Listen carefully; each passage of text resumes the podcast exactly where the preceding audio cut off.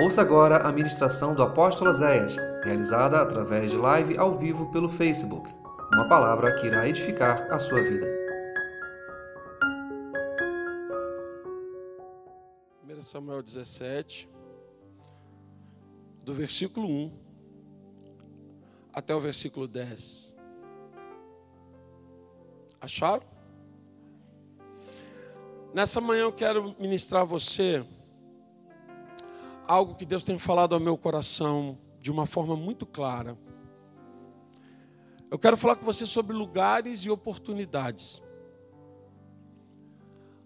A todo instante nós estamos em algum lugar. E em todo lugar que nós estamos, oportunidades são geradas. Então, se nós entendermos isso, se a gente conseguir viver esse entendimento, nós vamos começar a viver coisas sobrenaturais de Deus. Porque nós vamos começar a reconhecer e aproveitar as oportunidades. Sabe qual o problema? Às vezes nós esperamos chegar a uma oportunidade. Só que às vezes ela já chegou, já passou. E você não viu. Diz assim a palavra: E os filisteus ajuntaram suas forças para a guerra e congregaram-se em Socó, que está em Judá. Acamparam-se entre Socó e Azeca, no termo de Damim.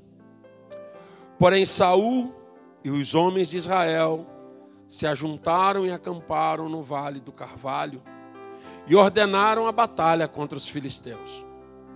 E os filisteus estavam no monte de um lado, os israelitas estavam no monte do outro lado.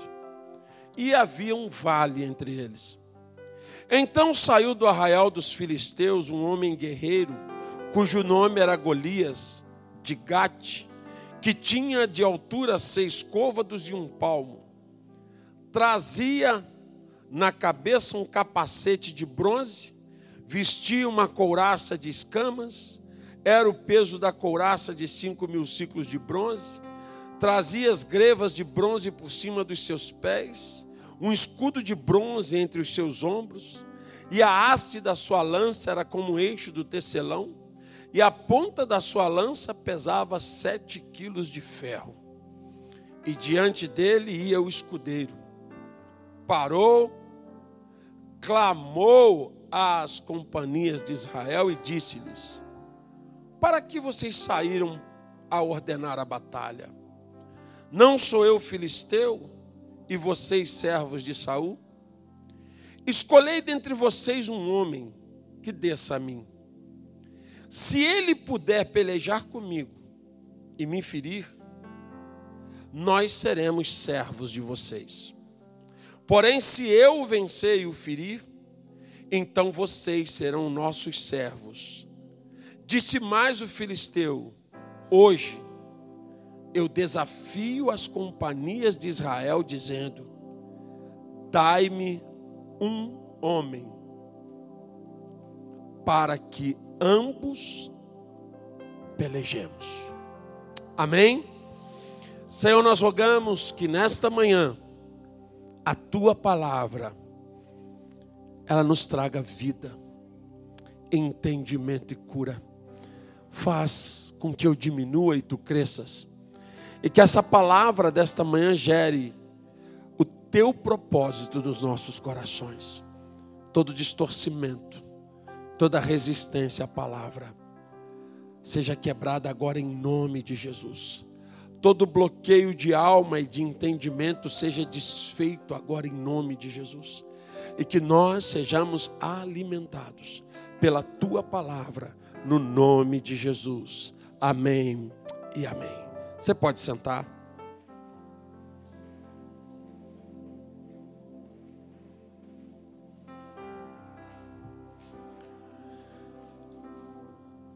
O que, que a gente pode ver nesse texto, nesta situação? Nós podemos ver um momento de desespero. Imagine você numa guerra homem a homem, sem armas de fogo, não havia um revólveres, pistolas, nada disso. Era guerra homem a homem, mano a mano, pau a pau. De repente, do lado do inimigo, surge um cara de quase 3 metros de altura.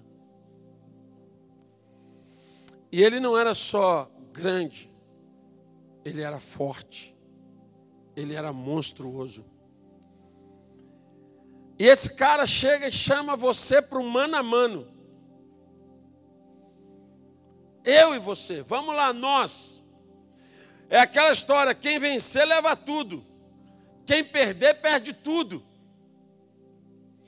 Esse texto do livro de Samuel nos mostra muito bem a questão de lugares e oportunidades. Esse texto diz para nós que o campo de batalha é lugar de vencer o medo.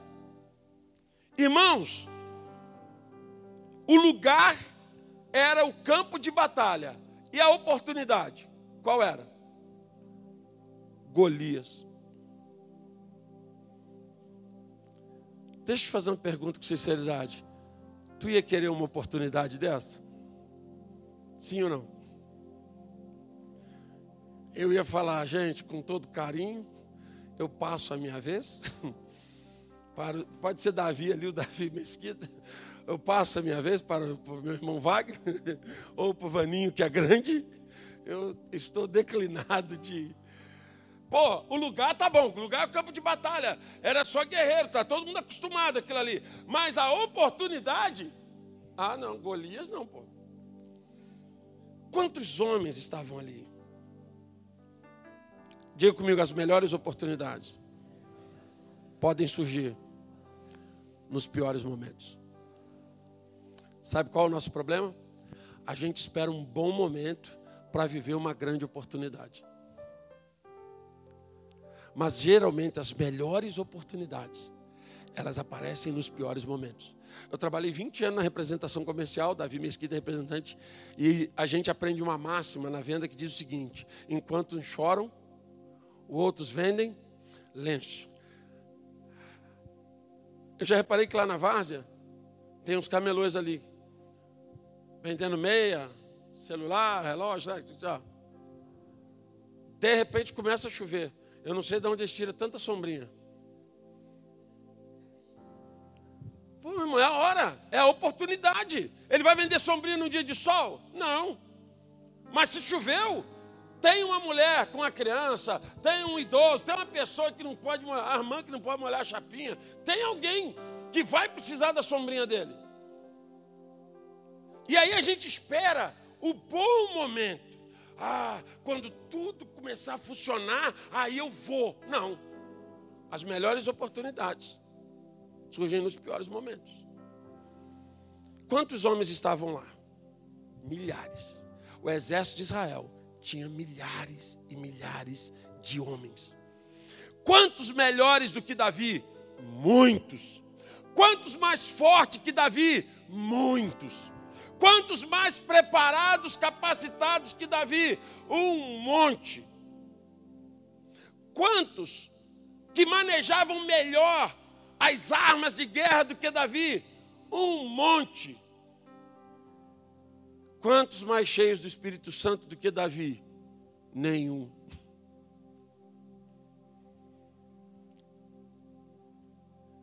Deus permite que os seus servos estejam em situações adversas, como todos os outros seres humanos. A gente às vezes gera uma, uma ideia muito, desculpa de falar, mas uma ideia idiota. Ah, eu sirvo a Deus, eu sou fiel, eu estou fazendo tudo direitinho e eu estou tendo problema. Ué, mas tu achou que ia servir a Deus, tu não ia ter problema? Qual foi a promessa de Jesus? No mundo vocês vão ter bênçãos. Não foi o que Jesus falou? Não, ele disse o quê? No mundo vocês vão ter o quê? Mas fiquem animadão, porque bom ânimo é animadão. Mas tem um bom ânimo, eu já venci o mundo. Presta atenção, Deus vai nos colocar junto, na mesma galeria, que todo mundo, enfrentando os mesmos problemas, que todo mundo, enfrentando as mesmas adversidades, que todo mundo. Porém, se você tem o Espírito de Deus, você vai reagir às adversidades de uma forma diferente. Na verdade, a oportunidade que estava sendo liberada naquele lugar era gigante. Talvez hoje você esteja numa batalha, numa guerra financeira, familiar, ministerial, uma batalha de saúde.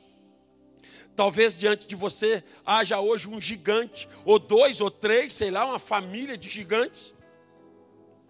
E aí diante de você, um algo impossível te dizendo: para, desista, não é para você, não dá para você, porque lugares de confronto geralmente nos impõem medo, porque parecem barreiras intransponíveis. E aí, às vezes você olha aquilo e fala: caramba, não tem como. Olha para essa pessoa que está bonita do teu lado e diga assim: você não verá a oportunidade se não enxergar pelo ângulo certo. Problema é que às vezes você está vendo o negócio pelo ângulo errado. Eu costumo dizer o seguinte: a máxima do meio copo. Esse copo está meio cheio meio vazio? Se você bota um copo de água pelo meio, eu posso chegar e falar assim: para mim está meio cheio. Aí você fala: não, pastor, para mim está meio vazio. Os dois estão certos, sim ou não? Sim, ué. É o ângulo que você vê. Quando você está movido de fé, você sempre vê o mais de Deus você sempre vai enxergar as oportunidades. Porque presta atenção, meu irmão, é uma guerra. Agora apareceu um cara na guerra que é totalmente desproporcional. Todo mundo pulou fora. Não, aí é furada. Vai morrer. Quem for nisso aí vai morrer. Estava é, claro, aquele homem não estava na primeira guerra. A história diz que Golias era um assassino desde a sua mocidade. Ele entrou cedo para o exército de, da Filístia, ele começou cedo no exército filisteu, e desde menino de jovem ele começou a matar. Ele agora já era um adulto, um assassino prático e eficaz. Por isso, o rei filisteu fala: Você, sozinho, representa a nossa nação. Olha a proposta dele: se você me vencer, se você tiver um homem que me vença, a minha nação será escrava de vocês. Você tem noção do quanto que os, do quanto os caras estavam convictos da vitória dele? Os caras estavam convictos, rapaz. Ninguém destruiu o cara. E às vezes você está diante de situações que são intransponíveis, insolucionáveis, que não há o que fazer. Só que, guarda isso que eu vou te dizer nesta manhã. Tinha ali uma oportunidade do cara se tornar rico, de entrar para a família real, de mudar a história de toda a sua família, de mudar a história da nação, de entrar para a galeria dos heróis. Tinha ali uma coisa muito interessante acontecendo, porque a oportunidade não foi dada a Davi. a oportunidade foi dada primeiro a Saul. Porque ele era o rei de Israel. Ele tinha até então antes o espírito de Deus. Ele era o homem de Deus representando a nação. A primeira oportunidade foi dada a ele e Saul falou: "Tô fora". Depois vem para o comandante do exército, general, "Tô fora". Vem para os militares, os capitães, estou fora. Vem para o irmão de Davi, Eliabe, era maior do que Davi, mais forte que Davi, lindo, tipo eu. Tanto que Samuel diz: está diante de mim o rei de Israel. Eliabe era o cara, teve a oportunidade, estou fora, ninguém quis. A Bíblia diz que todo o exército se acovardou. Então a oportunidade não foi dada para Davi, a oportunidade foi dada para todo mundo, milhares de homens Aí chega um rapaz, levando marmita. E aí, beleza, beleza. Como é que está a guerra aí? Eu estou achando estranho, né? Cada um no morro. Não vai ter batalha, não? Os irmãos de Davi, fofoqueiro, tu é fofoqueiro, cara, tu só vem para fazer. Não, eu só estou perguntando, o que, que vai, como é que está isso aí? Por que, que tu está parado? Por que, que o couro não está comendo? Aí você fala, está vendo aquele cara lá, aquele gigante lá? Ele chamou para o mano a mano. E a situação é a seguinte: quem vencer leva tudo, quem perder perde tudo. E o rei de Israel já disse que se algum homem vencer esse gigante, vai dar a mão da filha dele em casamento, ou seja, o cara vai entrar para a família real, o cara vai ficar rico, a família dele vai ser rica e nunca mais vai pagar impostos, e esse cara vai ser exaltado em toda a nação. Davi falou: Nossa, rapaz, que proposta, hein?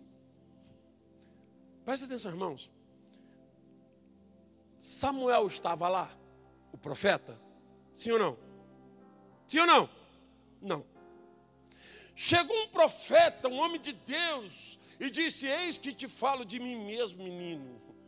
Vai para a guerra que Deus é contigo. Tinha? Tinha? Não, não tinha. Não tinha ninguém. Chegou alguém que disse: Eis que eu te garanto que tu derrubará o gigante. Tinha? Não, não tinha. Você sabe por que, que Davi vai lutar com Golias? Pela proposta que estava sendo feita. Que é isso, pastor? Claro que foi. Ele pergunta outra vez: digam-me outra vez, o que vai acontecer com quem ganhar dele? Aí os caras repetem: vai, ser, vai casar com a filha do rei, vai ficar rico, vai ser milionário. Davi fez uma conta rápida de dois mais dois. Eu vou trabalhar mais 500 anos com meu pai. Nunca vou passar de meio salário, porque ele não ganhava um salário mínimo, devia ser meio salário. Ele falou, nunca vou passar disso. Ele falou assim: mas o que vai acontecer comigo é eu casar com uma pobrezinha de Israel e passa a mão no toco. Ele olhou para a mãe dele, toda pobre, ferrada, e falou assim: caramba, meu pai e minha mãe já velhos, vão ficar ricos. Aí a gente fala assim: ah, pastor, mas foi Deus que mandou, foi Deus que. Não. Pega a tua Bíblia, leia, vê se foi Deus que mandou Davi. Deus não mandou Davi. Deus abriu uma oportunidade. Que abriu para Saul, para Eliabe, para os comandantes, para os generais. Deus abriu para todos. Deus não mandou ninguém ir. Deus não mandou Davi ir. Deus abriu oportunidade. Deus pegou, botou aquele gigante ali e disse: Ó, a oportunidade está aqui. Quem quer? Ninguém quis. Davi olhou e falou assim: Pô, esse cara aí, ele está afrontando o exército de Deus. Ele fez uma conta rápida.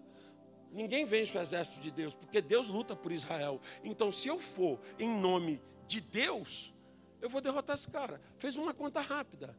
Davi entendeu o quê? Se Deus me for favorável, eu já venci. Davi não contou. Aí é isso que nós estamos perdendo hoje.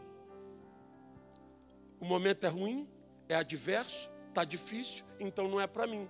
Ah, mas ninguém quer, ninguém quer. Você quer? Eu cresci, eu sempre vivi nesse bairro. Morei fora algum tempo, mas é o meu bairro de nascimento, é Albuquerque. Eu cresci ouvindo pastores dizendo: Albuquerque é um lugar amaldiçoado. O Evangelho, Elisa está aqui, ela sabe disso.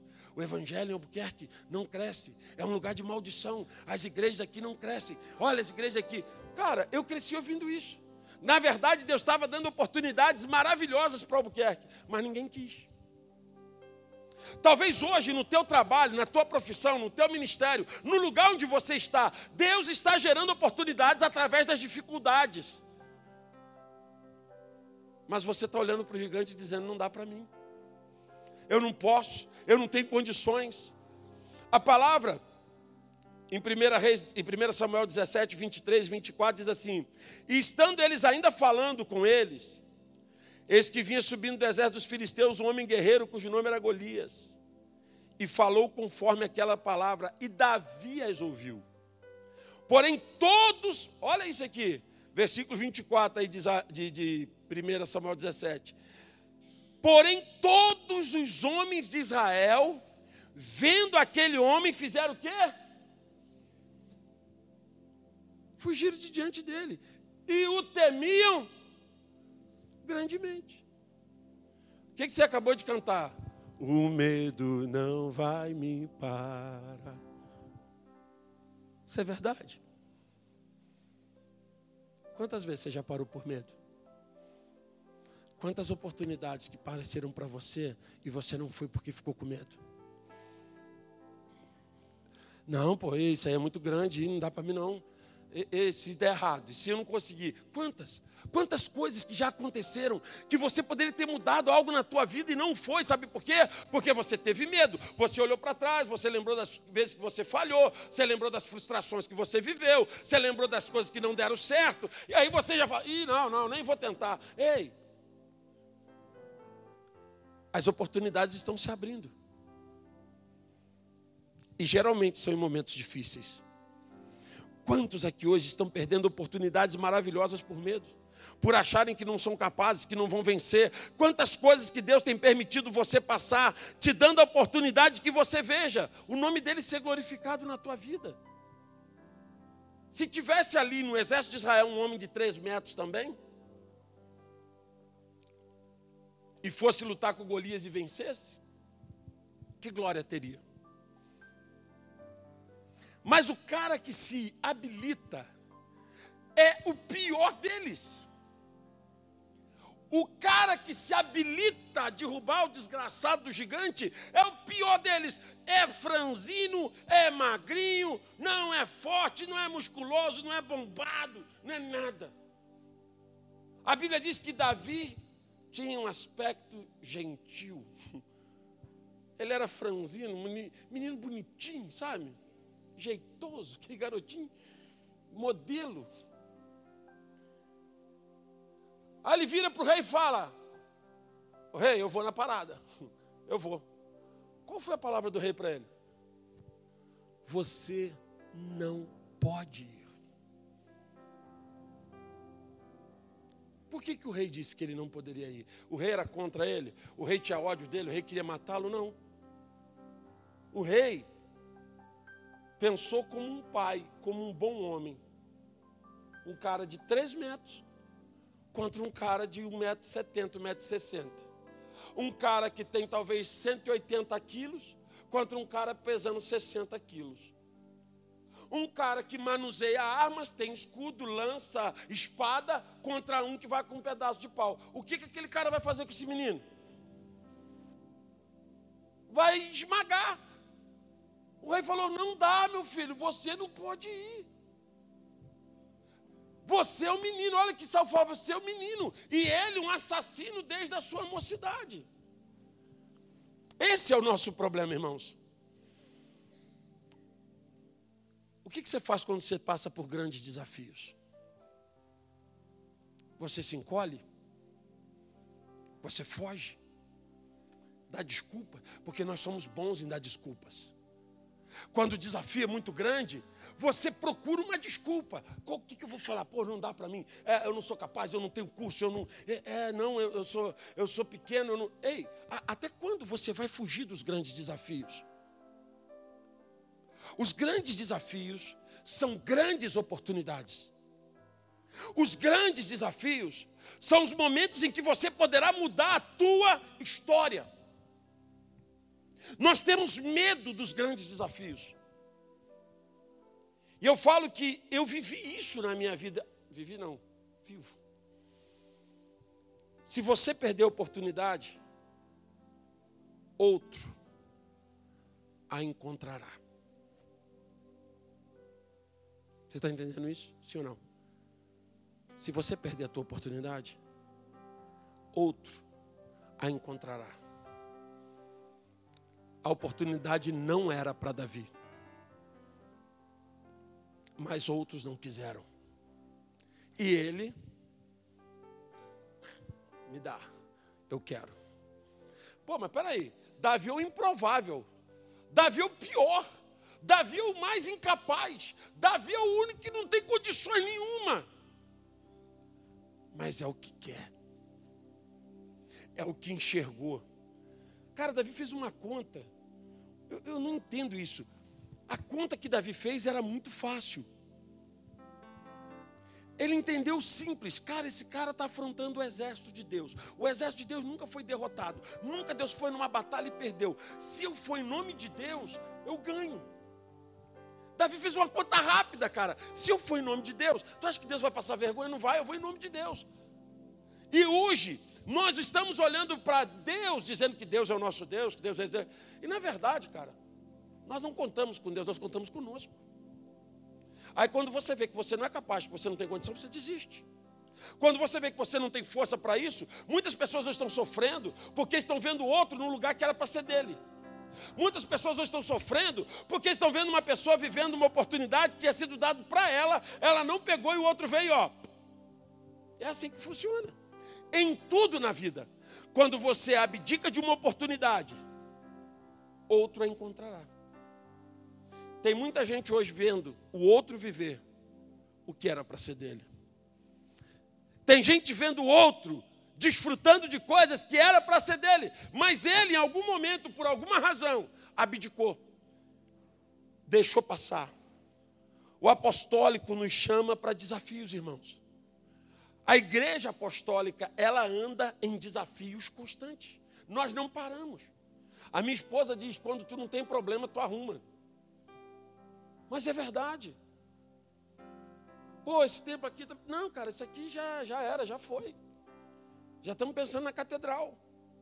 Porque isso aqui vai virar escola, está toda a estrutura preparada para virar escola. Aqui no meio tem sapatas, vão levantar coluna, vai bater laje. Nós vamos ter uma escola de 800 metros quadrados para atender as crianças dessa região. A igreja, ela não pode parar ela tem que sonhar na frente, ela tem que pensar. Existem desafios que estão sendo propostos para nós, e se você abrir mão de enfrentá-los, você vai ficar para trás e vai ver outras pessoas vivendo o que era para você viver.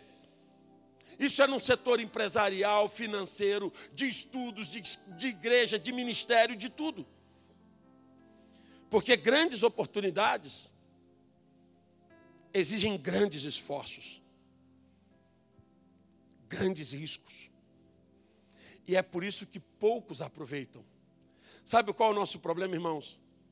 Nós queremos grandes conquistas com pouco esforço. Nós queremos grandes resultados com poucos riscos. Eu quero me arriscar pouco e ganhar muito. Eu quero ter pouco trabalho e ter muito resultado. Biblicamente, isso não existe. Não vai acontecer. Porque a palavra de Deus, 1 Samuel 17, do 26 ao 33. Então falou Davi aos homens que estavam com ele, dizendo: O que farão ao homem que ferir esse filisteu e tirar, e tirar a afronta de sobre Israel? Olha o que, que Davi está dizendo. Quem pôs esse incircunciso filisteu para afrontar? Davi Davi foi o único que entendeu a matemática do negócio. E o povo tornou a falar conforme aquela palavra dizendo: Assim fará um homem que o ferir. E ouvindo Eliabe, quem? Quem que ouviu? Eliabe era o irmão mais velho de Davi, o que foi rejeitado por Deus o bonitão, o lindão, o fortão, que Samuel ficou apaixonado e disse: é o rei de Israel. E Deus falou: pode parar, esse aí eu já rejeitei, esse troço é troço ruim. Eliabe, olha o que a Bíblia diz. E Eliabe, seu irmão mais velho, ouvindo falar aquele homem, acendeu-se a ira de Eliabe contra Davi e disse: Por que desceste aqui? Com quem deixaste aquelas poucas ovelhas no deserto? Eu bem conheço a tua presunção, a maldade do teu coração. Que maldade que o cara estava. Que desce para ver a peleja. Então disse Davi: Que te fiz eu agora? Porventura não há razão para isso? E desviou-se dele e foi para outro e falou conforme aquela palavra, e o povo lhe tornou a responder conforme as primeiras palavras.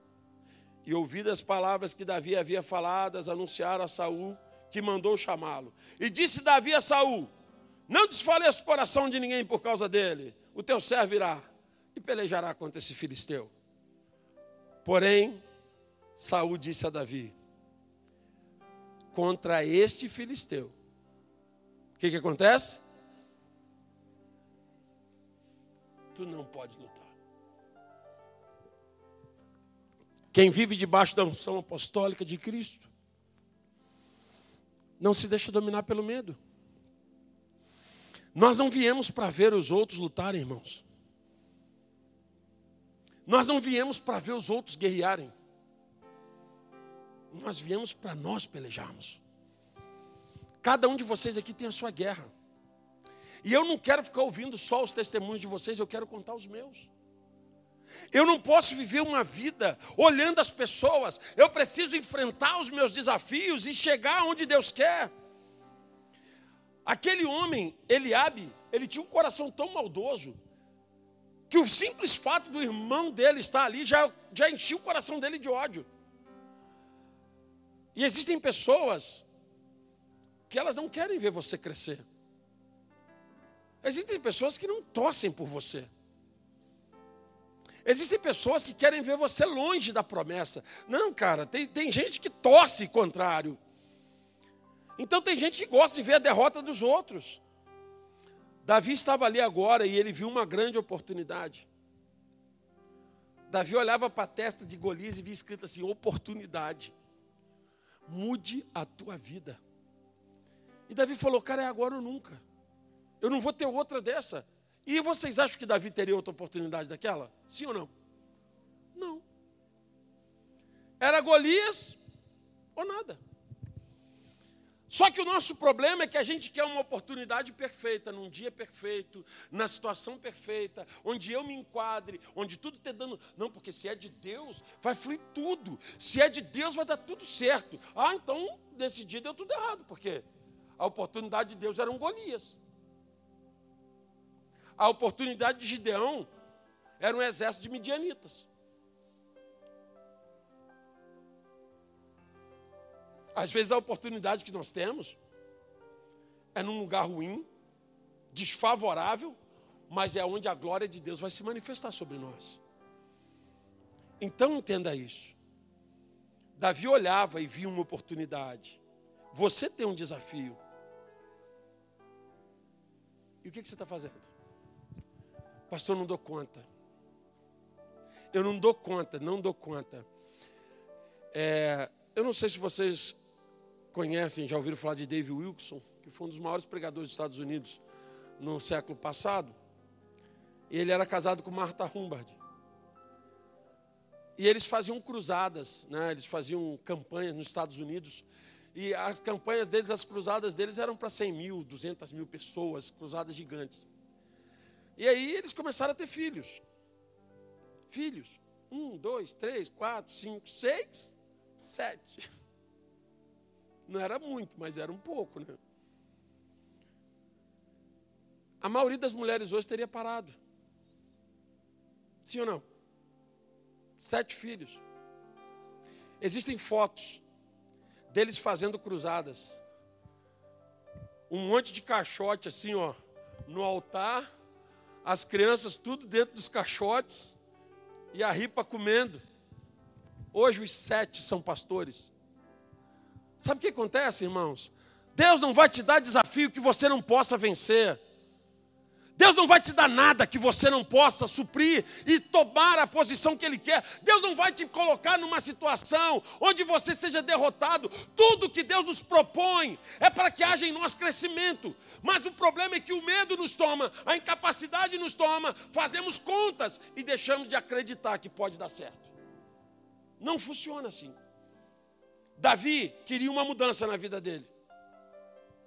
Mas acima de tudo, ele queria ver o nome de Deus glorificado. Davi queria mudar a sorte dele? Claro. Davi queria ser realmente agora alguém diferente? Claro que queria. Mas antes de tudo, ele queria ver o exército de Deus vencendo o exército dos filisteus. E Deus se agradou disso. Diga comigo, Deus gosta de quem tem metas, de quem tem sonhos, de quem conta estrelas. Deus gosta, irmãos. A gente fala assim, não, pastor, é que eu sou uma pessoa humilde. Eu tenho falado isso muito com vocês, irmãos. O fato de não sonhar não quer dizer que você é humilde. Geralmente, o fato de você não sonhar quer dizer que você não tem fé. É diferente.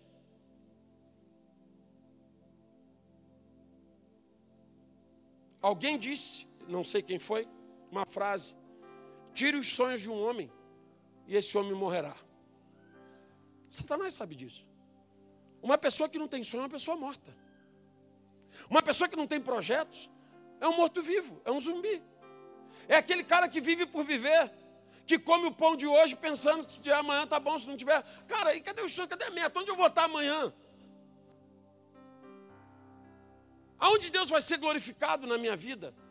Aonde Deus vai ser exaltado se não há metas, se não há propósito, se não há nada? Onde Deus vai ser glorificado? Davi estava querendo algo muito maior do que ele. Entre outras coisas, essa passagem de Davi vai nos ensinar que em lugares difíceis, com pessoas complicadas, nós temos a oportunidade de fazer a diferença. Diga comigo assim, às vezes, até na minha família, eu vou ter problema.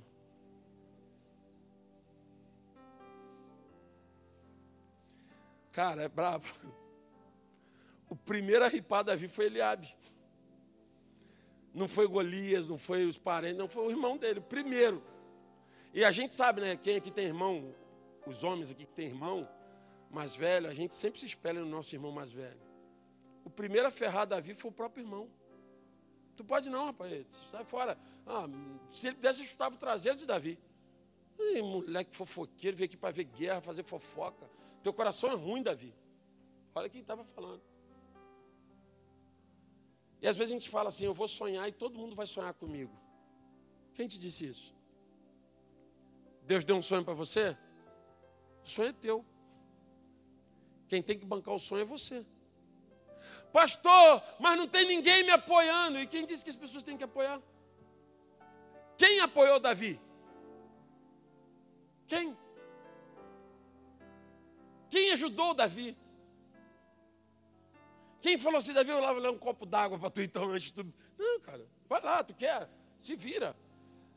E geralmente em lugares de oportunidades, Deus permite colocar pessoas complicadas.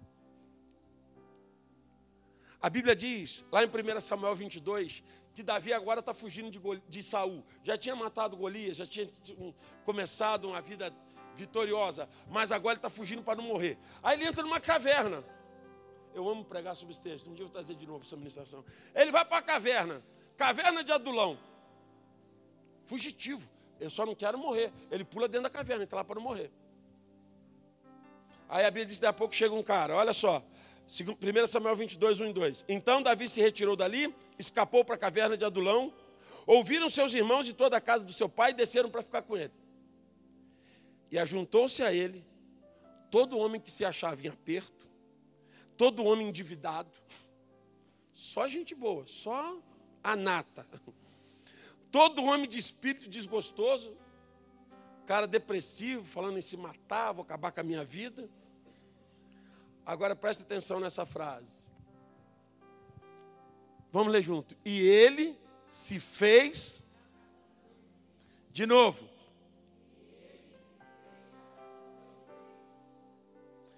Lugares e oportunidades. Davi está numa caverna, fugitivo. Se junta a ele 400 homens. Fumo ruim.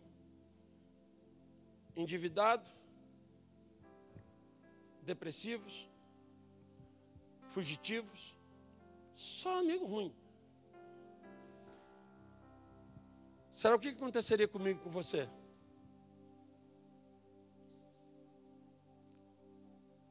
Que, que acontece quando a gente está cercado de um monte de gente pessimista, de um monte de gente que só fala besteira, de um monte de gente derrotada? De... Como é que a gente fica?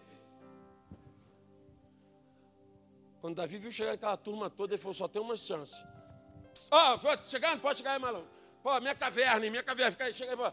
Eu sou o capitão aqui. Ué, é o capitão? Mas não é nem um exército, não, só exército. Que exército, mano? É exército, exército. Davi falou: onde que eu vou arrumar um exército? Em lugar nenhum, né? Pô, chegou nego ali que não valia nada, gente que não tinha esperança, gente que tinha futuro. E falou assim: olha, eu imagino, né? Fantástico mundo de Bob. Davi falou para os caras assim: presta atenção, está acontecendo uma parada aí, já recebi um som, vocês sabem quem sou eu? Não. Eu sou aquele cara que matou Tu matou Goli, matei Goli, estou passando o rodo geral. É o seguinte: estou montando um exército, vou te dar uma chance. Tu pode ser um frente meu, que eu vou virar rei. Se tu ficar firme aí, mano, tu pode ser um general, um coronel, o que, que tu pensa disso? Pô, muda a tua história, da tua família, não vão ganhar muito dinheiro, não ficar rico.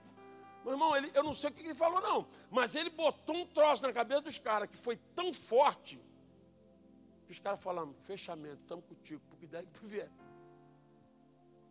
Davi pegou aqueles homens e do sonho dele, do projeto, do chamado dele, ele deu um futuro e uma esperança para todos aqueles 400 homens. Aqueles 400 homens não tinham sonhos, não tinham projetos, não tinham futuro. Mas ao se juntar com Davi, Davi deu para eles um sonho, um projeto, um futuro e uma esperança. Ele aproveitou o lugar. O lugar era bom? Uma caverna? Deus me livre, sem banheiro. 400 homens fedendo a suor. Aquilo era uma demonstração do inferno, troço brabo. O lugar horrível. Os homens eram os piores. Mas Davi enxergou naquilo ali uma oportunidade. E mais lá na frente você vai descobrir que sabe quem se tornaram esses homens? Os valentes de Davi. E você sabia que desses homens, vários deles mataram gigantes? Eles assumiram a mesma unção que estava sobre Davi. Davi transformou aquele lugar de derrota, de vergonha, num lugar de honra, de futuro. Então, Davi nos ensina que nós podemos aproveitar oportunidades que estão sendo geradas em momentos horríveis. Se você parar para analisar, Davi olhou e viu naqueles homens uma oportunidade de ter o seu exército. Ele falou: quem que vai me seguir? Você acha que se ele chegasse para um soldado de Saul e falasse assim, meu amigo, eu estou montando um exército, tu quer sair do exército de Saul para lutar ao meu lado? O que, que o cara ia falar para ele? Está maluco, está doido? Mas ele pegou homens que não tinham nada a perder. E fez daqueles homens um exército. E eu estou trazendo essa palavra para você, porque às vezes, ao invés da gente se tornar chefe, a gente se torna passageiro do trem. Quando Deus te coloca em situações complicadas, exerça a liderança de Cristo que é em você. Transforme lugares difíceis em lugares de oportunidades para a sua vida. Não fique esperando o momento certo, tal do momento certo, não, porque vai chegar um momento, no momento certo, talvez o momento certo já passou e tu nem viu. A hora de fazer a diferença é quando a oportunidade surge. É aquele momento que faz aquele estalo assim: quem vai? Quem vai? William Moody pegou isso. Numa vigília. Deus levanta um profeta e diz: Vou levantar alguém para ser um pregador das nações. E Moody levantou e disse: Senhor, eu quero ser esse homem. Mas Moody, William Moody, era um homem praticamente semi-analfabeto, pouco estudo. Os irmãos da igreja olharam, irmão mude. Não era mudo, não, era mude. Irmão mude. Presta atenção. William Moody ganhou mais de 500 mil almas para Jesus. Você sabe quantas são 500 mil almas? São três Teresópolis para Jesus. Sabe o que ele fez? Ele pegou uma oportunidade. Ele não pensou assim, pô, isso aí deve ser para o pastor, para o presbítero, para o apóstolo. Não, eu quero, opa, está aberta a oportunidade. Irmãos, Deus está abrindo, hoje aqui nesse culto, alguma oportunidade. Talvez a oportunidade de você falar assim, cara, eu quero viver algo diferente, eu quero começar algo diferente. Talvez tenha um sonho dentro do teu coração que está amortizado, tem um projeto na tua vida que está paralisado, tem algo que Deus já colocou em você e que você está amarrando, porque você não tem condições, porque você é pobre, porque você, sei lá, sei lá, você tem milhões de desculpas. Mas a hora é hoje.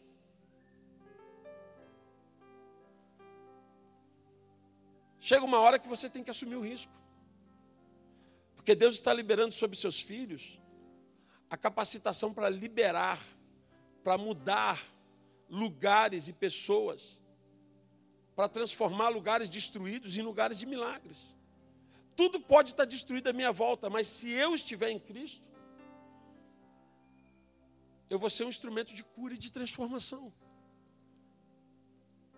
Então, nessa manhã, eu quero terminar essa palavra dizendo para você algo muito simples. Às vezes, nós estamos com a nossa esposa, você está com o teu marido, com os teus filhos, tomando um café da manhã. Aquilo ali é um lugar, sim ou não? É uma oportunidade, sim ou não? E como que a gente aproveita essa oportunidade?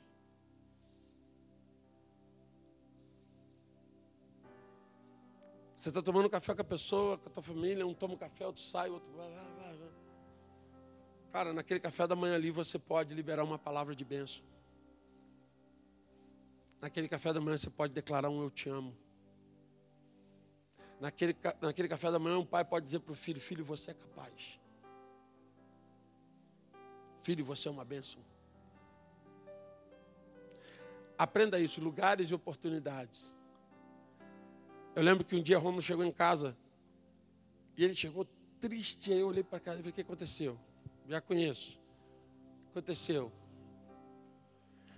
E ele é muito chorão, né? Encheu ele d'água. Não sei quem que ele puxou. Aí eu falei assim. Diz minha mulher quando. Não, tá sério, eu estou rindo, eu estou chorando até com desenho animado. Aí eu falei, o que aconteceu? Pô, pai, dei mole. O que, que foi? Eu falei, caramba, o que, que foi? Tirou a nota vermelha. Tirou a nota vermelha. E realmente não, não condiz. Né? Mas o que aconteceu? Ah, contou a história lá. O senhor está bravo comigo? Eu falei, não. Não porque você é um vitorioso, você é um cara da nota azul. Isso aí foi só um deslize. Fica tranquilo. Estuda e na próxima tu vai tirar um dezão, tu vai arrebentar. Ah, pai, cara, acontece com todo mundo. Aqui tu vai mudar a tua história, tu vai mostrar para esse professor que tu é o bichão. Vai lá, filho, estuda que tu. Isso foi só um Sabe aquela oportunidade que Deus te dá às vezes de você reafirmar teu filho? Ah, seu burro, e tira nota vermelha, e só, só faz estudo. Porque tem pai que já fala assim, né? Só estuda, ainda tira nota vermelha. E, as oportunidades. Lembre, olha, vocês vão sair daqui hoje com uma frase na sua mente.